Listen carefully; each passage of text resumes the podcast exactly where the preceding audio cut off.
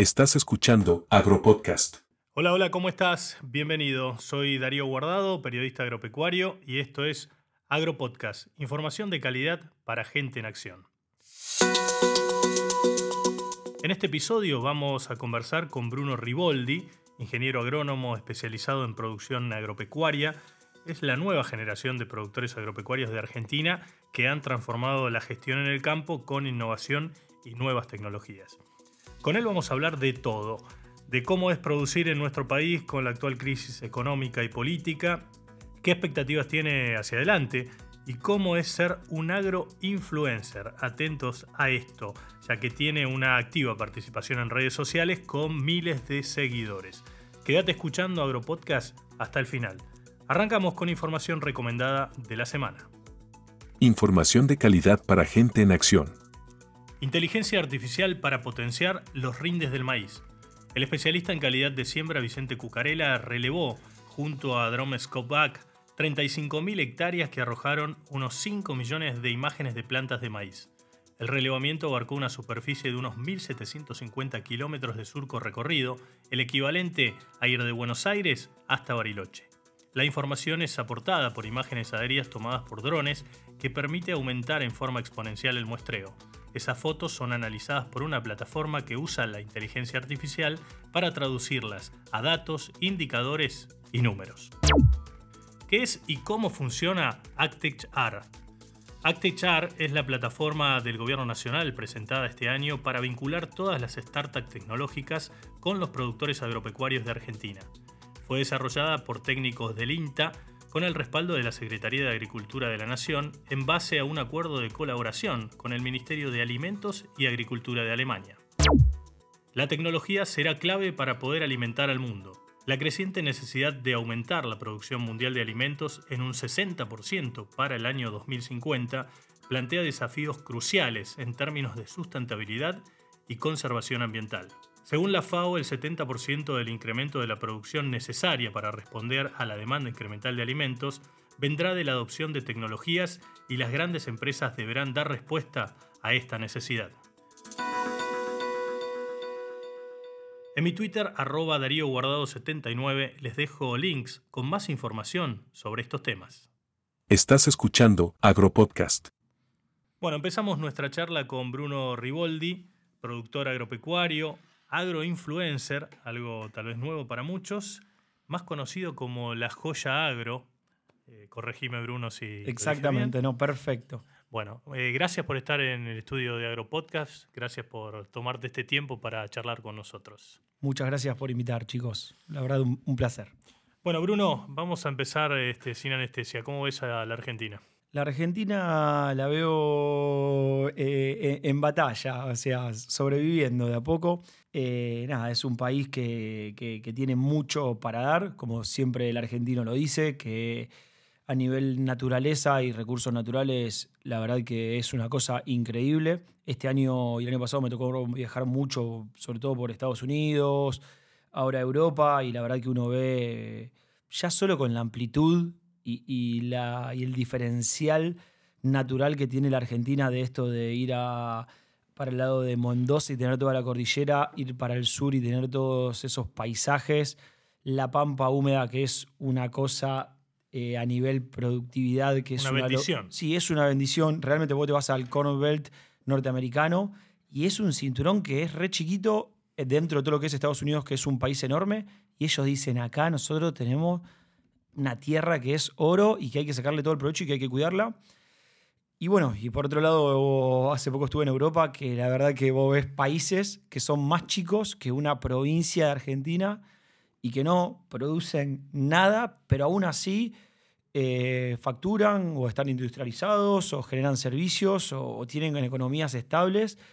Y, y, bueno, y toda la parte cultural. Pero bueno, yo creo que Argentina eh, nada, es un país relativamente nuevo en lo que es el mundo, tiene 200 años, entonces hay veces que digo, no sé, quizás faltarán 200, 300, 400 años más de, crecimiento. Nos falta, no lo vamos a ver nosotros. No lo sé y, no lo voy a saber tampoco, pero quizás, ¿viste? Bueno, Bruno, eh, ¿y cómo es producir en, en la Argentina, en un país, justamente recién lo mencionabas, con constantes crisis económicas, con crisis políticas? Eh, mira, es, yo creo que tenés que ser todoterreno, ¿sí? El, no sé si llamar la palabra empresario, porque viste, la otra vez yo salí en una nota y me decían, me pusieron empresario. Y digo. Muy acartonado. Claro, viste. Eh, sí, obviamente. Yo tengo dos empresas de las cuales lidero, soy el director, de una soy el dueño.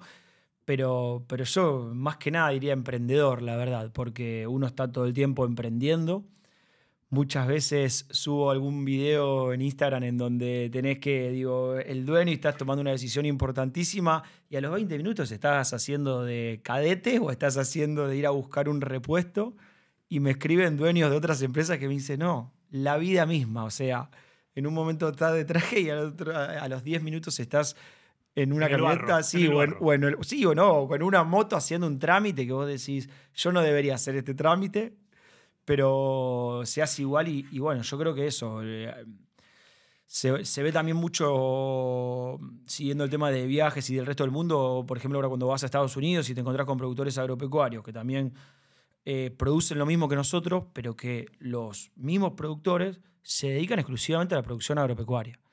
Y no, y no son como acá que dicen, no, dicen el productor agropecuario argentino es un empresario.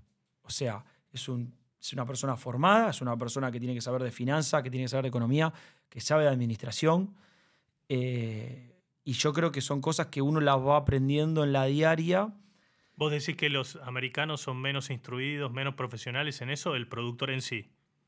Sí o sí, porque ya te digo, el productor agropecuario obviamente no tiene los problemas de administración y de economía y de finanzas y de toma de decisiones, porque hay mucho de todo esto de toma de decisiones de análisis de riesgo que tiene el productor argentino. Entonces eso termina siendo que el productor argentino eh, muchas veces dentro de Argentina obviamente se le hace difícil eh, prosperar, pero que cuando sale afuera vuelan. De hecho, estuvimos en Illinois, en la mejor universidad del mundo, y el decano es rosarino. Entonces te das cuenta que... Individualmente parece como que nos destacamos en distintos rubros en casi todo el mundo. Pero después el problema es eh, cómo somos acá como sociedad, ¿no? ¿Lo, ves como un problema eso? Eh, y es un problema, la verdad que, culturalmente, como te digo, no sé si es que nos falta años de, evolución de la misma humanidad porque somos un país nuevo, no sé si ya estamos, eh, no sé, estigmatizados a ser así o destinados a ser así, pero bueno, sí, de, hace, de, a ratos se hace, se hace difícil. Eh, a nivel campo, el productor agropecuario siempre estuvo acostumbrado a ser muy lo que llamamos alambrado adentro, tranquera adentro, mucho contacto con lo que hacía el vecino y demás. Creo que ya entró una nueva camada, que por ahí es la que me toca a mí representar, que como te digo, yo no inventé nada, solamente estoy representando a una camada nueva que entró, de jóvenes de entre 25 y 45, 50 años, quizás un poquito más, 30 a 45 años, en donde les pasa lo mismo que a mí, tienen que liderar una empresa y quieren ser productor agropecuario, pero eh, capaz que el 50% del tiempo estás solucionando temas administrativos, solucionando temas de finanzas o de empleados, o no conseguís un repuesto y hay que traerlo de otro país, entonces te terminás especializando un poquito en todo. Eso, eso tiene un trasfondo que es bastante positivo porque hizo que, el productor agropecuario no sea más el famoso gringo de campo, sino termine siendo un verdadero empresario. Por eso mismo este nuevo perfil que yo traje en donde está bien, estás en el campo, te pones las botas, te pones la alpargata, te pones la bombacha y te llenas de tierra. Pero después te vas a la ciudad y te vestís como una persona de ciudad y si te toca irte de vacaciones te vas a...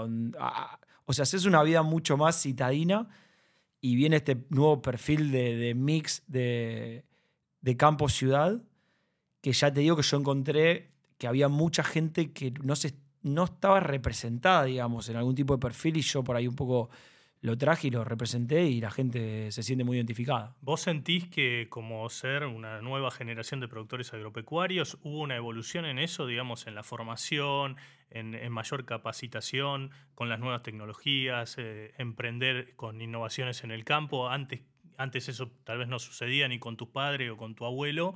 Eh, ¿Crees que eso está transformando, cambiando los paradigmas del campo? Sin dudas, sin dudas. El campo a ver, no, no, no quiero que suene como una queja de la realidad de, de ahora, de momentánea, pero es la realidad que el campo ha perdido mucho margen en los últimos probablemente 20 años. Y eso hizo de que si vos no estás especializado, si vos no sos competitivo, y cuando te hablo de competitivo es a nivel todo, académico, educacional, eh, hasta financiero, hasta a nivel de capital, te quedás fuera de mercado. Entonces hubo muchas empresas, lamentablemente, que quedaron fuera de mercado, o empresas familiares en donde la, generación que venía atrás no estuvo a la altura de las circunstancias, o aún más, empresas familiares en las que la, la generación que venía atrás estaba a la altura de las circunstancias, pero por cuestiones culturales que conocemos, quizás el que estaba al mando no le costaba delegar. Siempre lo digo, hoy, hoy es e, ese típico gringo de campo que antes tomaba todas las decisiones hasta que la empresa pasaba el hijo. Hoy ese tipo de empresa no, no, no, es más competitiva, ¿sí? Porque me pasó a mí con mi empresa familiar y con mi papá en una transición en donde mi papá ya a partir de los 65, 70 años me dice, Bruno, yo ya no puedo seguir este ritmo de negocios y de, de competitividad que el mercado exige. Porque ahí también está un poco la clave en que el mercado es muy competitivo, es muy grande y es muy exigente. Entonces, si vos no estás a la altura de las circunstancias, te quedas afuera. También me parece, es una opinión personal, que hay otra cabeza en las nuevas generaciones, ¿no? Cabeza que por ahí no tenían, o sea, tenían otras capacidades seguramente las generaciones anteriores, pero como que los jóvenes tienen otra cabeza para emprender y para manejar los negocios en la realidad de globalización que vive el mundo. Exactamente, exactamente. Los jóvenes, me pasa a mí cuando me junto con, con chicos que, que son más jóvenes que yo, de que tiene una capacidad de adquirir conocimiento, sobre todo desde lo digital, que es enorme. Que es enorme y que uno a veces no da abasto. Hasta a mí me pasa que salen en plataformas nuevas, redes sociales nuevas, digo, ¿cómo se hace esto? ¿Cómo se hace lo otro? Y los chicos ya vienen con ese chip incorporado. A nivel agro, la, la tecnologización y la globalización fue muy fuerte, fue muy dura. Eh, hoy todo lo que es maquinaria, imagínate que las cosechadoras se manejan con un joystick, Estamos hablando de eh, monitores de rendimiento, pilotos automáticos, conectividad. Y, todo, también eh, satelitalmente manejado. Eh, exacto. Y, los chicos ya vienen con ese chip. La gente que los más grandes, por ahí estamos más, o están o estamos más resistentes a ciertas incorporaciones de tecnología. Pero bueno, como te digo, yo creo que sobre todo lo veo a nivel Argentina porque en otros países no sucede tanto de que esto de que en Argentina entre una nueva camada que está muy capacitada, que tiene que estar a la altura de las circunstancias, si no el mercado te deja fuera. Quizás en otros países la, exigencia de mercado no es tan fuerte, no es tan grande, entonces dejó que ciertos productores ya grandes sigan produciendo o que chicos que por ahí no estaban tanto a la altura puedan estar. Acá el mercado, te lo digo con conocimiento de causa, te deja fuera. A veces tenés ganas y, y bueno, sumado al cambio climático que eh, hace que, esto de que vos de repente tenés un año que no es que saliste derecho, que perdiste plata. Entonces, imagínate lo, capacitado y, la espalda que tenés que tener. A ver, em, en otros países vos recién mencionabas mucho Estados Unidos y, Europa. En Europa, por ejemplo, los productores reciben subsidios del Estado para producir. Acá no solo no reciben subsidios, sino que tienen una presión impositiva muy grande. El tema más ejemplar es las retenciones, los famosos derechos de exportación ¿Cómo ves esto eh, teniendo en cuenta que el productor argentino en realidad es mucho más competitivo que otros productores del mundo? Porque no solo no tiene subsidios, sino que le saca al Estado eh, con, muchos impuestos. Exactamente, exactamente. A nivel Europa hay, hay muchísimos subsidios y sobre todo para lo que es economías regionales. Yo ahora vengo de todo lo que es eh, la parte más occidente de Europa, lo que es España, Italia, por ahí uno se, se siente más, más reconocido y bueno, ellos tienen mucho de lo que es cultivos intensivos, hortalizas, verduras, frutas, bueno, ahí está muy subsidiado. Y en Estados Unidos históricamente siempre tuvieron los famosos seguros de rendimiento, de que era si no te rendía lo que necesitas, eh, te cubre el Estado. Hoy esos seguros no están, pero de todas formas tienen unas tasas muy acomodadas y que si de repente hay un problema climático muy grande, como ejemplo el que tuvo Argentina el año pasado, los productores no pagan y el Estado sale a rescatar bancos, o sea, los bancos cerrarían, entonces el Estado los rescata, así que está todo asegurado. Y tienen financiamiento a tasas bajas. Sí, el 3% anual en dólares. Que en la Argentina de hoy hasta no donde vos quieras. Sí, exacto. Así que bueno, como te digo, en Argentina producir es, es muy complicado. Ojo, yo me junto mucho con, con amigos y conocidos de otros sectores y no quiero solamente encerrar al campo acá porque realmente producir en Argentina eh, es, es, de a rato es una odisea, de a rato es, es una aventura, de a rato está muy bueno. Eh, así que bueno, ya te digo, es complicado para todos los rubros, economías muy cambiantes, país emergente. ya no, no- o sea, no deberíamos ser un país emergente, pero, pero nos comportamos como país emergente. Pero bueno, lo importante yo creo que, que en una visión más macro sucedió esto y que realmente está bueno y que a futuro va a estar muy bueno de que entre una nueva generación del campo, como te digo, que está capacitada, que tiene ganas, que sabe de idiomas y, y que está globalizada. Yo lo veo mucho de que ya hay muchos chicos que van, estudian afuera y vuelven. Eh, especializaciones, un montón de máster que antes no había tantos máster, hoy hay chicos Claro, haciendo máster. la capacitación es clave. La capacitación es clave para el desarrollo de este tipo de nuevo de, de- de empresas, o por lo menos para la parte de, de liderazgo de empresas, ¿sí? ¿Te Eh, consideras un líder dentro de las nuevas generaciones de productores? eh, me gusta liderar todo lo que hago a nivel personal, ¿sí? Pero no, no, no, por ahí no, no, no me gusta ponerme tanto la etiqueta de líder o, o de referente. Sí, como te digo, de que lo que yo hago, hay mucha gente que se siente identificada. No me quiero poner la, etapa la, posición de referente porque también yo en redes me gusta ser transparente y me gusta hacer lo que tenga ganas de hacer. Y siempre entendí como que digo, no, desde el momento que yo sienta que soy un referente, ya voy a empezar a a hacer cosas políticamente correctas que, que siempre lo fui, pero que si no tengo que serlo no, no hay problema. Recién mencionaste redes y me da el pie para llevarte justamente a esto de agroinfluencer.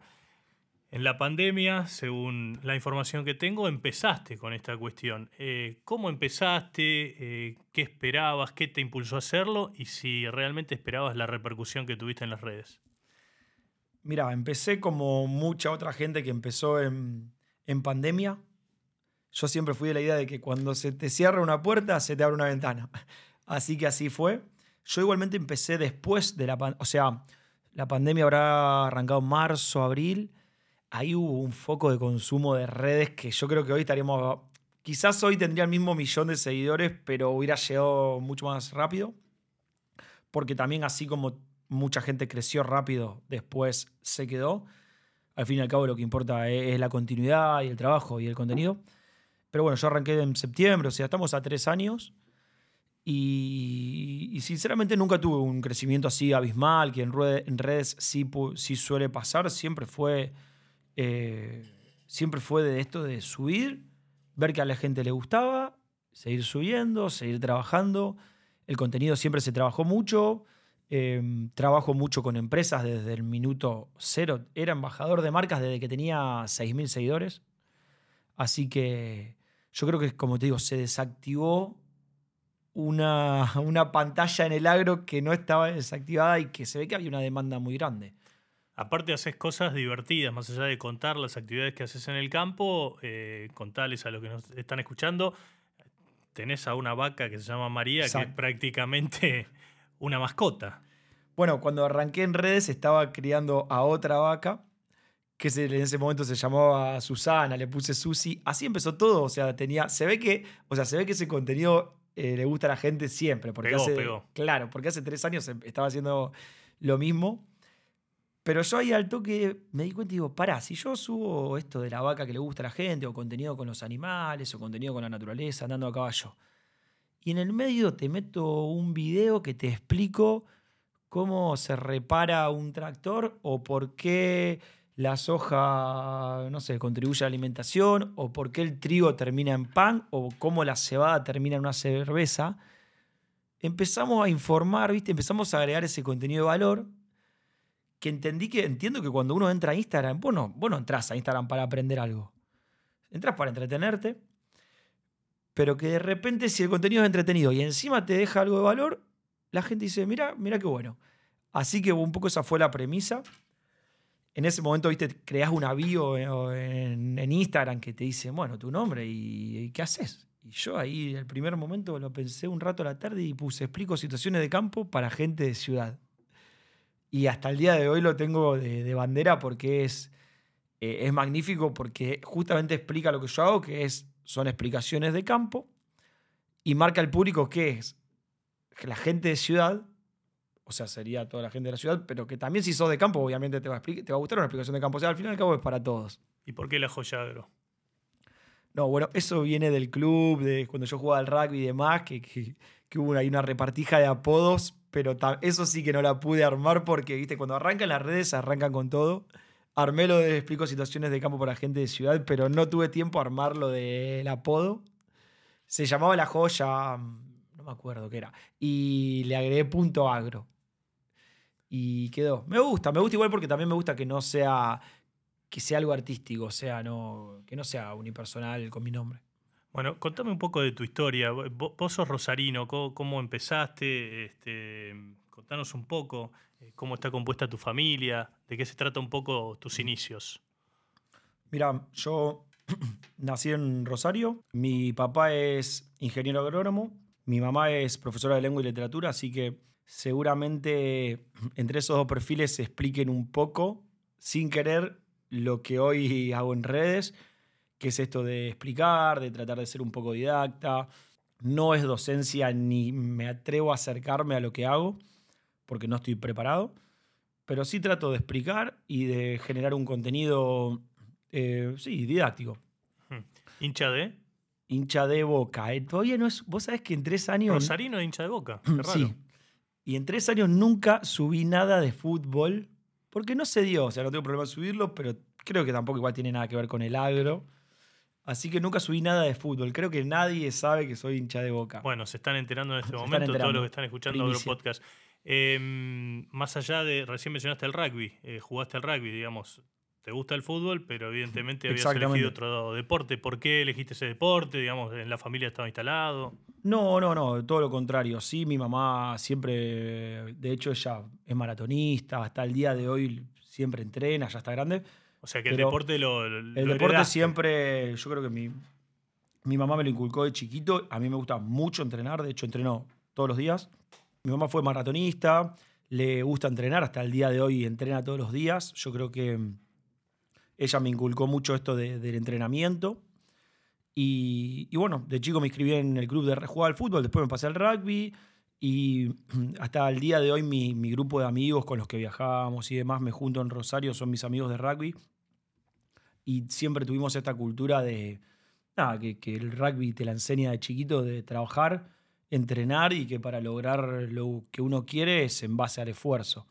Y eso lo trasladaste Mm. a, a tu profesión. Exactamente, yo creo que entre el campo, que ya tenés esa premisa, y el, el entrenamiento, eh, un poco se formó mi, este, mi, mi- perfil de, de nada, de meterle duro, la verdad. Yo soy una persona que, que lo que hago me gusta hacerlo con pasión y meterle duro, ¿viste? Por ahí hay gente que me dice, ¿trabajás duro o trabajás mucho? Le digo, "No, no sé si trabajo mucho, pero cuando trabajo, trabajo duro, ¿viste? Me gusta esto de voy, me meto en un tema y tratar de sacarlo mejor. Sucedió lo mismo con redes, me metí de lleno. Ya te digo, la gente, ¿cuánto tiempo le dedicaba a las redes? Le digo, no, todo el que tenga. O sea, de- desde que me levanto hasta que me voy a dormir. Y capaz que si en el medio de la noche me, me levanto, sigo pensando en algo de redes. O sea, la palabra para resumir esto es disciplina. Sos una persona muy disciplinada en todo lo que haces. bastante disciplinado y bastante estructurado, ¿viste? Tengo este perfil también de ingeniero de como las redes. Yo ya estoy bien organizado, sé qué video se va a subir, sé qué video no. Me tomo todos los días un rato para ir eliminando lo que ya no sirve. Yo digo, cuando abro la fototeca del Instagram es como entrar a una habitación y si tenés todo más o menos ordenado, listo, tac, tac, tac, agarrás las herramientas, haces un video y se sube. Si tenés un despelote, uff, entonces eh, trato de ser bastante estructurado en ese sentido, como digo, lo mismo. Me toca cuando voy al campo, el campo me queda a 700 kilómetros de mi casa, así que imagínate que si yo no voy organizado, llegás, uy, me olvidé de esto. Uy, 1400 kilómetros. Claro, me ha pasado, me ha pasado. Más de 1400, porque tenés que volver y después volver a ir. Exactamente. O bueno, estás en el campo y te tenés que ir al pueblo, entonces ya Claro. te tenés que comprar todo. Bueno, trato de estar bastante organizado. Lo mismo hoy que me toca armar equipos de trabajo, trato de que los equipos sean autónomos y que también lo mismo esto, que encuentren que, mm, o sea, no me gusta exigir horarios ni nada, me gusta que cada persona trabaje en el momento que, que le gusta, pero sí esto de ser disciplinado en, si tenemos una entrega el jueves, tiene que salir el jueves, no puede salir el viernes, ¿sí? Porque hay gente que está esperando para el jueves la entrega y seguramente, si son como nosotros, ya se organizaron para el viernes hacer otra cosa. Entonces, me gusta mucho esto de poner deadline, de que se cumpla, de decir, teníamos que hacer ocho cosas esta semana, ¿por qué se hicieron tres? O, bueno, planteamos ocho, era exigente, hicimos seis, perfecto. Vos estudiaste ingeniería agrónoma y además te especializaste. Yo estudié un año en Estados Unidos. En realidad, se dice estudié, pero fue más eh, una pasantía, fue. Fue una pasantía rentada. Entonces, la, te diría, en realidad el 80% del tiempo trabajaba. Lo que pasa es que trabajaba en una cátedra de, de máster. Y después el resto me dejaban tomar clases. Así que fue como un estudio, fue como una práctica. Eso fue especialización en, en- en producción agropecuaria. Fue una investigación. Ajá. No llegué a tener título ni nada porque en realidad el- yo ayudaba a estudiantes de máster. Entonces fue como una práctica. Eh, en Estados Unidos se usa práctica, acá no, no tengo título, digamos, pero bueno, aprendí inglés, hice contactos y, y aprendí un montón. Lo más importante, aprendí. ¿Qué necesita el campo para crecer en Argentina? En Argentina, eh, y necesita pre- previsibilidad. Yo creo que planeamiento, previsibilidad, necesita, no te diría confianza porque el campo tiene confianza. O sea, la gente confía en el campo y los productores agropecuarios confían en, de que, en que si nos dan continuidad, esto va a funcionar. O sea, nadie no confía en el campo. ¿Y sos optimista respecto del futuro? Mm. Soy, sí, soy, soy bastante optimista eh, en esto de que si uno trabaja duro, las cosas van a salir bien. Después está muy complicado el tema de lo que es el cambio climático, viste que no se sabe si esto va a seguir así, si se va a mejorar, si es un ciclo de la Tierra. Bueno, hay un montón de teorías, pero la realidad también es que, a ver, en mi campo van en todo 2023 200 315 milímetros con los tres de ayer 318. Eh, es muy difícil producir cualquier tipo de, de lo que venga con 315 milímetros al año. Entonces, en estos periodos de seca va a ser realmente difícil para el campo. Y, y bueno, yo lo que, lo que creo que necesita el campo es continuidad y previsibilidad. Ya tenemos el factor climático que es muy complicado. Si a eso le sumamos precio, tipo de cambio, presión Incertidumbre. Sí, incertidumbre, precisión impositiva, es muy difícil. Y, y lo peor que, porque mira lo que te digo, las empresas de última, bueno, eh, ponele que, ponele que no te interesa el campo. Vos decís, bueno, yo soy X persona no me interesa el campo, porque las empresas van y vienen. Pero la tierra, ¿sí? Porque mucho de lo que hoy yo muestro en redes y hoy lo que se habla, y sobre todo en Europa, es la sustentabilidad.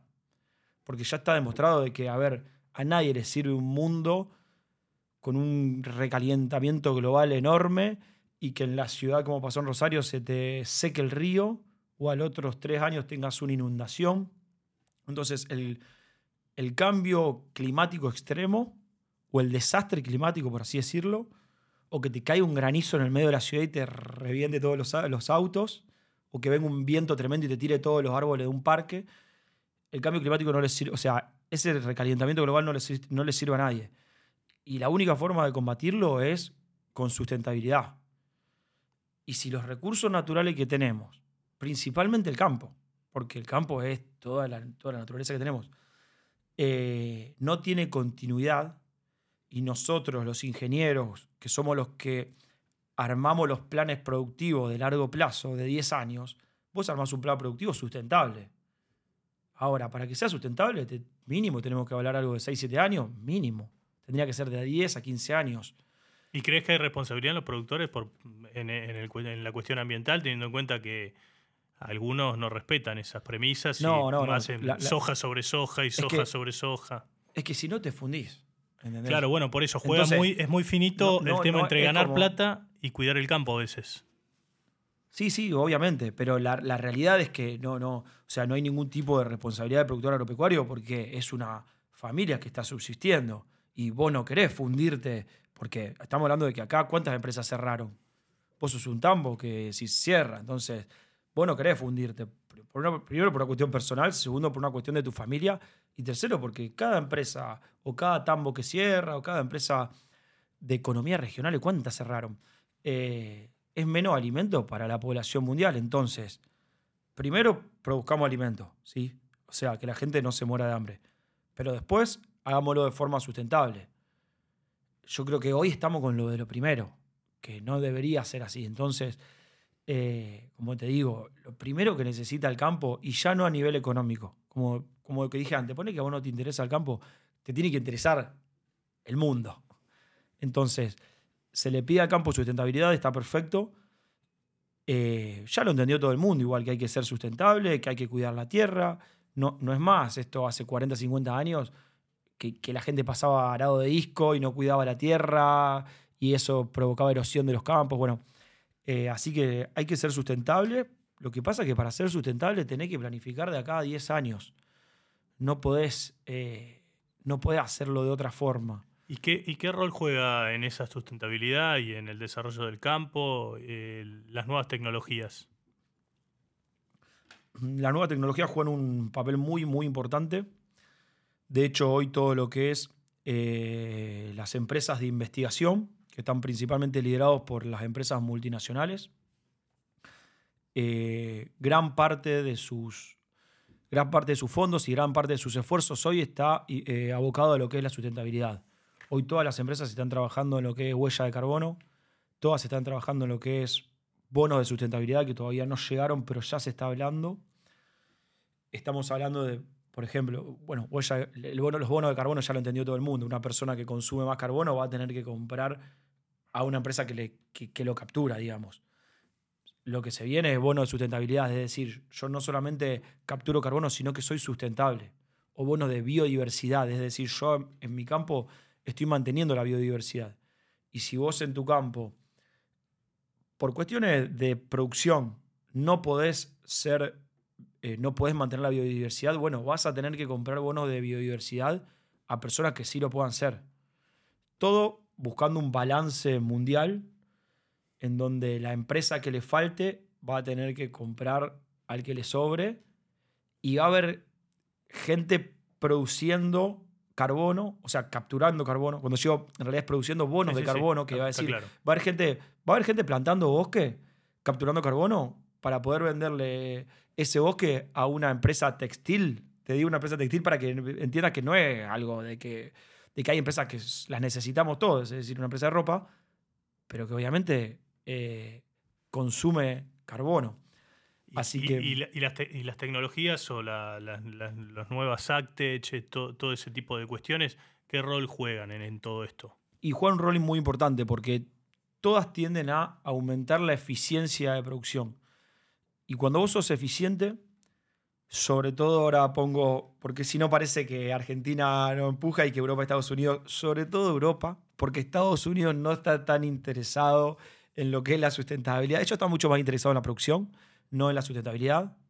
Sí Europa, de hecho vengo de Europa y me quedé sorprendido en la conciencia que tiene el europeo no solo la conciencia, sino la legislación, la- la- las restricciones y hacia dónde apunta el europeo a un mundo mucho más sustentable.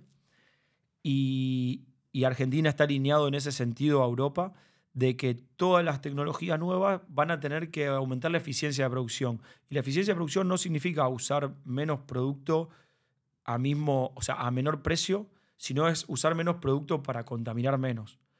Hay tecnologías que, que vos vas a producir lo mismo y vas a gastar lo mismo, pero estás usando un producto que contamina menos. Y hoy se le da pelota a eso. Entonces, en, en Estados Unidos no se le está dando tanta pelota a eso, te soy sincero.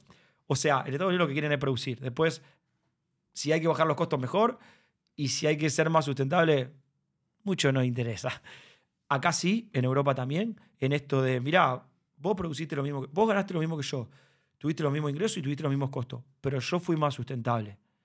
Y encima te lo enganchan con algo que está demostrado de que si yo fui más sustentable, lo más probable es que mi, que mi sistema sea más sustentable en el tiempo. Quiere decir que si yo fui más sustentable, usé mejor los recursos. Entonces, el día que nos falten los recursos, el día que llueva menos, yo voy seguramente, yo voy a ser más productivo que vos, porque cuidé mejor el suelo, porque tengo mejor suelo, porque tengo mejor estructura, porque tengo más biodiversidad, porque es un sistema, eh, es un circuito cerrado, por así decirlo. Entonces, hoy, hoy las tecnologías, desde Actech, que estamos hablando de empresas de conectividad, de, sí, de todo lo que es conectividad. El Actech viene mucho por la conectividad.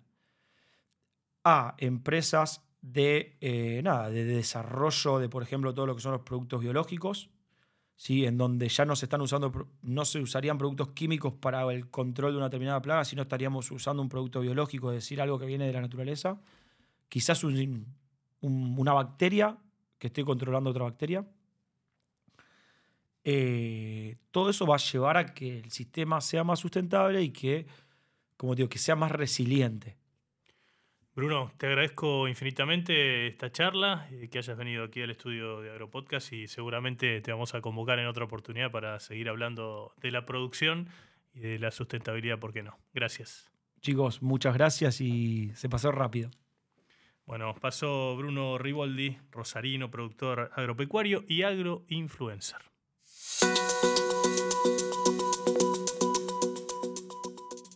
Llegamos al final de Agropodcast, te agradecemos que nos hayas escuchado y como siempre te esperamos dentro de 7 días cuando publiquemos nuestro nuevo episodio. Chau, que la pases muy bien. Escuchaste Agropodcast. Conducción, Darío Guardado. Producción, Big Tecnia, Contenidos Digitales.